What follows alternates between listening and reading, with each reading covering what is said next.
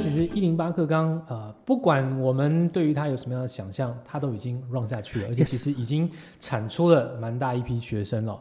那在这样子的这课纲情况之下，培养出来的学生，特别是在以后少子化的这个这个这这几几件事情加在一起，不免让现在很多家长担心下一代的这个竞争力。那这个竞争力再加上哇。AI 冒出来了，嗯，哦，所以其实我觉得现在的家长真的有很多值得他们忧心的事情。对，那所以，我我觉得在众多因素的考量之下，那可不可以请校长跟我们谈一谈？就是说，好，课纲都已经是这样了，对，好，然后呃，这个我们大学入学的方式是这样了，我们的产业结构是这样了，我们 AI 加入我们的这个呃产业界又是意外性的变数。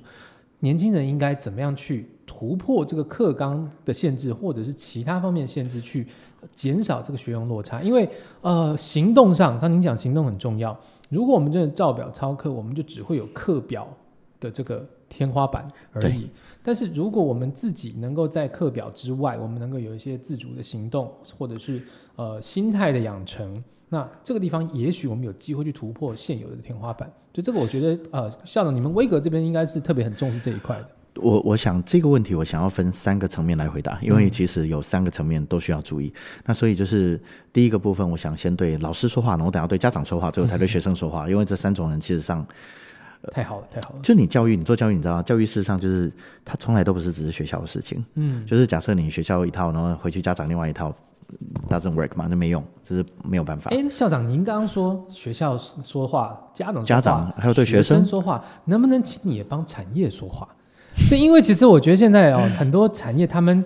有点像是人才，对他们他们来讲也是，我要点菜啊，我现在需要这样人才，你们学校送来的都不是我要的菜，这怎么行呢？这当然可以好，但我就先 我就一连串讲过去啊。那但我就先从第一个开始。我觉得假设你是学校，我觉得对我们来说现在最没有意义的事情就是继续批评，就是不要批评。就是你继续批评一零八课纲，它我们没有办法倒退了，就是我们并没有一个倒转倒转时间的沙漏，并没有办法转回来。耶，大家回到过去。而且我想说的事情是，嗯。如果我觉得现在这个东西有问题，它真的就比以前的差吗？其实不一定哦。就是我上一次在某一所学校，就是为了避免悄悄就不要讲哪一所学校。我在那所学校跟那所学校的学生在聊的时候，就是他们学校教务长也有来，然后很感谢这样。然后但是。我在那种学校聊的时候就说，嗯，我们永远不要再说下一代的草莓族这件事情，不要，因为其实当我觉得他，当有人说他是草莓族，他可能少了某些部分能力，但可能多了另外一部分能力。你只放大了其中一个面相，却没有全面的做观察。他可能多了别的。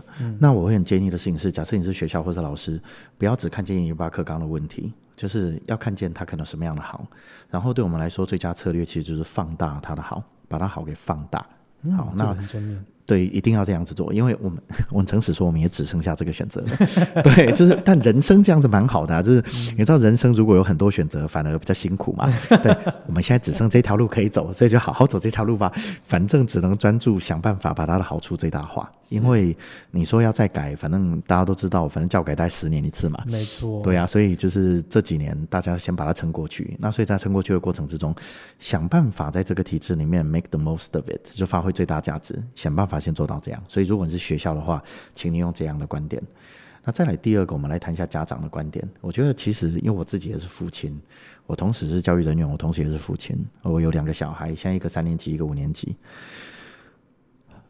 我以前也是我们学校一零八课纲委员，然后，呃，我很诚实的说，就是那时候一零八课纲开始推的时候，我真的担心的要命。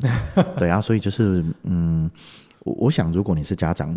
我们我们都很爱我们的孩子，然后我们也对孩子会有一定的程度的忧心。但我想，就是如果你是家长，就拜托你专注在三件事情上。对不起，这个又要展开一下。那第一个就是，呃，你最需要专注的，事实上不是现在最好的产业是什么？因为其实我看到很多家长都会说：“哎，我以前怎么样？我以前怎么样？我以前怎么样？”但讲我以前怎么样，那代表那可能是你二三十年前或二十过去二十年或十五年之间的生命经验。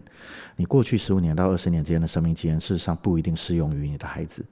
然后你也更不要去讲说，就是呃，我看到隔壁的叉叉叉或者我亲戚谁的小孩做什么，感觉很好。他的小孩可以做这个，跟你的小孩可以做这个，应该是 因为这是两回事嘛，应应该是可以理解的。所以就是呃，我们是不是可以先把就是。先把社会期待跟就是一般的，就是我们家长可能会给小孩这些期待，我们可以把不必要的期待先拿掉。其实我觉得就是推荐各位拿掉，就是这样对你的孩子绝对是比较好的。所以先拿掉框框。但你看哦，拿掉框框之后，你要建立框框嘛？那建立框框的方式就是，呃，你可以想办法让他接触到这个世界。那我没有打广告的意思哦，但总之我这边就要介绍一个 YouTube 频道。但因为我真的有做这件事，我们的小孩把木曜四抄完的频道大家都看完了。嗯哼。但会想说，为什么是木曜四抄完？他没有个一日系列，一日系列就是他提问各式各样不同的工作。那所以其实我们为什么我我和我我那那人为什么要看那个频道？是因为就是他需要有想象，他需要知道说这工作可能在干嘛。因为其实我的小孩只有小学啊，所以小学的时候他基本上他只知道他爸在干嘛和他妈在干嘛嘛，他可能还知道老师在干嘛没有了。对啊，但是呃，我们如果你是父母，我们能够对他做最好的事情，你除了不要给他。这些限制之外，第二环你最应该做的事情是，你应该让他看各式各样不同的东西，拓宽他的生活经验。Yes，啊，这件事越早开始越好。那当然你说还有很多，像举个例子，国内有很多非常非常好的很多的网站啊，他们可以提供各式各样不同经验的。第二个部分就是多多益善。然后我也想非常确切的说，在教育里面有各式各样不同的研究，他们发现对小孩子父母他的教育可以做最好的方式，就是你能够给小孩拓展经验，拓展越多的父母，他的学孩子学习会越来越成功。嗯，不是给他越多钱哦，是世界 possibility 越多。所以第二个是我们父母努力做做看的事。啊，我已经跟他讲了，反正你至少这个频道可以看嘛。对啊，但是里面有时候有一些内容比较 特别一点，特别一点就斟酌一下。对对，资讯试读也是家长要帮忙把关了，因为其实。呃，因为其实，在过去我们常常讲说什么阶级限制我的想象，对。但是其实，在媒体去中心化之后啊，很多的内容我们都其实只要你能够接触网络的地方都接触得到了。这个这个呃阶阶级限制你想象的这个这个紧箍咒稍微解开一点点，但是还是需要很好的把关。这个地方家长可能就在再辛苦一点了。对，家长一定要施力啦，然后家长尽量陪，然后再来第三个部分，则是我就要跟孩子说话。然后跟孩子说话的事情是，就是呃，你的人生最正确的一件事情。就我对你的人生来说，几件非常非常正确、一定会发生的事情。那你最会发生的第一件事是什么？你最会发生的第一件事情是，你一定要想办法找到你生命之中要的东西是什么。你一定要想办法找到，try，就想办法找到。诶，我刚刚父母说要讲三点，我第三点没有讲，我很快跳回来补一下。前面两个东西完成了之后，最后爸妈跟小孩最需要的东西是爱与支持。嗯，然后你把剩下所有这些需要管教这些东西，尽量的把它交给，尽量把它交给学校。因为就是你要教自己的小孩是这样非常困难的。那如果到最后真的不行，最好的方式是，我的家庭也是一样，我们有跟其他一些家庭很好，我们会一直而教。这样一直而教的状况之下，他就不会讨厌我。然后我的教学伙伴可以对我的小孩很狠。嗯，一直而教，至少你跳脱了那个家长的这个对对对对，就是我对他很狠，或者狠狠就管教的时候，就是我负责支持他，那我负责给他一个正确的观念，甚至我给他爱与支持就可以了。我觉得。这样子爸妈会当得轻松一点，然后你可以，你总共几个朋友吧？你不可能没有朋友，每一个人都有一两个朋友的。对，那第二个结束完再来，我们就谈小孩。那谈小孩最重要的事情是，呃，一零八课纲里面最核心、他最好的一个精神是他讲出了两件事情。这两件事情，我认为是一零八课纲的对你来说人生数一数二重要的意义。第一个事情是你当然应该要知道你的人生要的是什么。那一零八课纲其实在强调这件事，他强调你有更多自己的生涯探索，他强调透过一个这样子的过程，让你可以有更好的一个发展。那这件事一零八课纲想要解决，是因为假设你去看目前的大学的休学率跟退学率，很恐怖，就是真的很恐怖。嗯，我们在少子化的状况之下，再加上这件事情，两个看起来真的会觉得哇，这个状况不是很好。然后这件事，你假再搭上另外一个，就是你去看那个新加坡总理的访谈，我那个真的是呛我们台湾，真的呛的乱七八糟。他上面讲的事情是我们大学生毕业之后，大家都有工作，而且我们工作做的都跟大学差不多的工作。我看你们台湾不是，然后看到就好呛哦，对，而且中介我还不能说没有，我又没有，就是我又不能反我没有反驳，就嗯，好好，对，就让他搓这样，但是。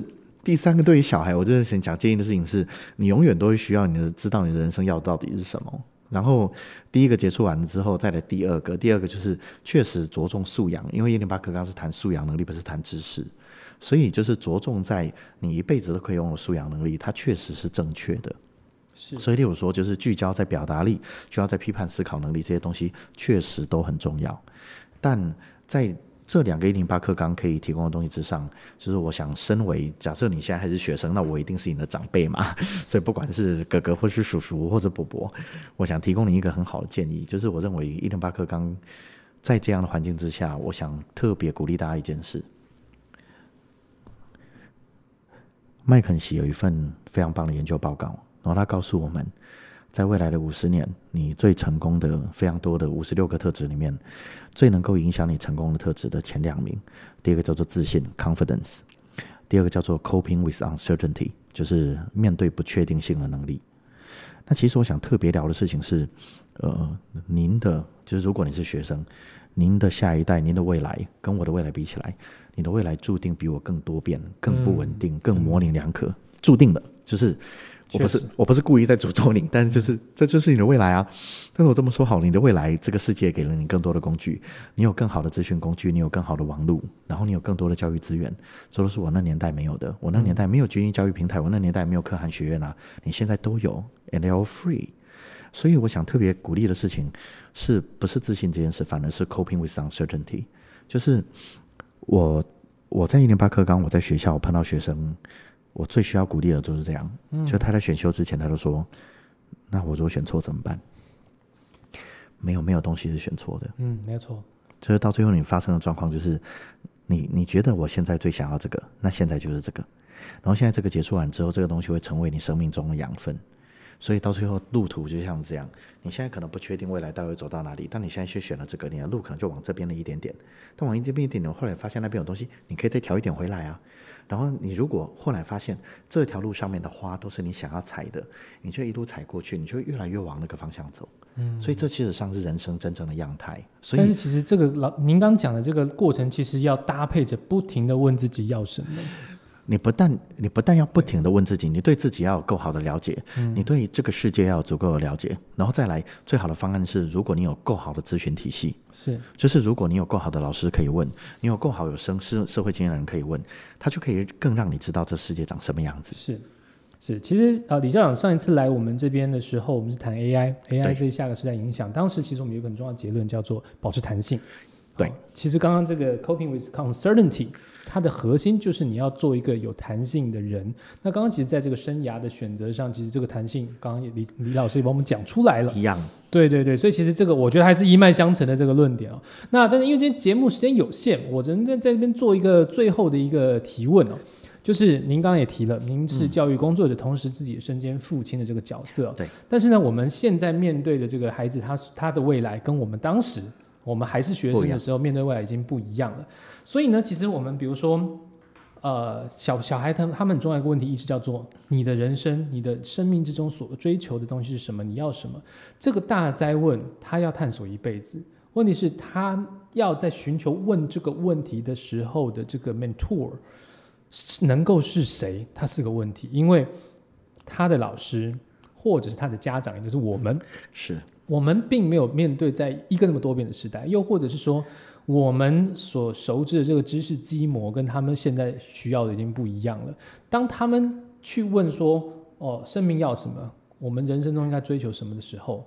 好，呃，可能有一些可能思想比较 open mind 的这个家长或老师，他也许能够提供的是一个引导。我我不给你一个框架，但是我引导你去找到你自己要的东西。但是现在的这个教育场域，不管是家庭教育或者学校教育，很可能会是一个复制上一代的这些这个东西下来。那这个东西其实以我们刚刚的讨论就知道，它它是绝对不足以应付未来的。那对于这个情况，我们有什么？可以打破空间，通透过政策啦、制度啦，或者是用比较全观的方式，因为否则我们把这个场景呃围观到缩小在每一个家庭的话，其实这个有时候谈不完的。保证谈不完。嗯，呃，我会我再会给最后，我就想，我就用这个话题引申出几个结论。呃，第一个东西是，不管你觉得一零八课纲有多少问题，我想特别谈的事情是，它是我们国内就是很好的很多学者他们所研究出来的。那一零八课纲很多的理想。那假设你发现现场有一些不足的地方，可以想办法把那些理想想要放到现场，让它足够。然后这个时候大家就会说，但是资源不够。我觉得要从这个资源不够这点点出发。现在资源不够，但是少子化在这件事上面，反而让这件事有一线生机。你本来有这么多的学生要照顾，你现在需要照顾的学生变少了。少子化一定会发生，所以我们不用再讨论我们要怎么把这些小孩全部都生出来，不可逆不可能，这不可逆。你唯一有可能做到的方式是，除非我们开放移大量的移民，把这些人都拉进来。但我们现在有个可能性，这就是在少子化的过程之中，我们是否可以在少子化这过程里面，我们放弃之前这样子大量的教法？我们要理解一件事，现在所有教学的教法，它都是以前需要教一班五十个几个学生的时候所设计出来的教法，是这个样子哦。但如果现在学生现在变成二十几位，甚至有的班级，你现在看网络有一些国小，现在都是个位数。那假设现在已经只剩下这个样子的学生，您的教法它一定可以不一样。我以前没有办法对所有的班级提供一对一的辅导、一对一的咨询，以前不可能的事情，反而在少子化的时代可能会发生。那其实你看，我到最后得到的这个结论就是这样。嗯，我是一个斯多葛学派的信徒，是一个哲学学派。那斯多葛学派是非常非常清楚一件事，就是嗯，我们的思考方式里面，我们只管可能可以做的事，没有办法改变的是 Let it go。那呃，伊林巴克刚已经开始了。那我们现在只能，然后少子化也是一定会发生的事。所以，如果我们把这些要素放在一起，我们最可以想的事情，反而是这样：我们可以在孩子变少的状况之下，让之前的一些教育现实和教育理想，反而可以让它变成可能。嗯，在你本来学生到达一定数量之上，你的那些事情通通都做不到。因为其实，在我们的所有的高中里面，是有一个位叫资辅老师的，他其实要看所有人的学习历程，要看所有人上传的档案。但是我这么说好了，如果这个班级的资辅老师，这个那是一个特别大的学校，这个资辅老师要看的数量特别多，哇，那可能就不一定看得完。嗯，在另外一个状况，您刚刚提到一个超级重要的重点哦，这个老师他知道多少，其实影响超大。是。所以就是，如果这个老师他对现实世界的脉动非常非常的熟，只要看完以后就是他就会说：“哎，我觉得你这个考虑这个，也可以考虑那个。”相对的，另外一部分的支付老师，另外一部分支付老师，假设他只记得他人生之中过去比较传统的东西，他可能没办法给出相对比较对应未来的答案，那成果就会大相径庭。嗯，那很多人就会说：“那我们要如何让支付老师的品质都很好？他们有提供相关的训练。”但关于训练的结果大概如何和成果大概如何，就留待各位看官自己想象了。这有很大的一个空间。是啊，不过刚刚李校长帮我们讲了嘛，其实，在现现阶段。呃，资讯来源，我们很庆幸。好，虽然我们现在看到的世界跟上个时代已经不一样了，但是我们也很庆幸，我们的资讯来源也不再只有学校跟老学校老师跟家长了。网络上很多。对，我们其实现在的资讯来源，甚至是打破了这个国界，打破了时间，打破了空间的一个框架。好，我们可以去摄取到很多不同面向的一个资讯。所以还是那句话，能够保持弹性。与时俱进，在接下来这个变化速度快的这个时代，好，它才会是能够维持竞争力的前的的一个前提。而你要能够真正的与时俱进，其实你现在很多过去成就的一些框架必须放下。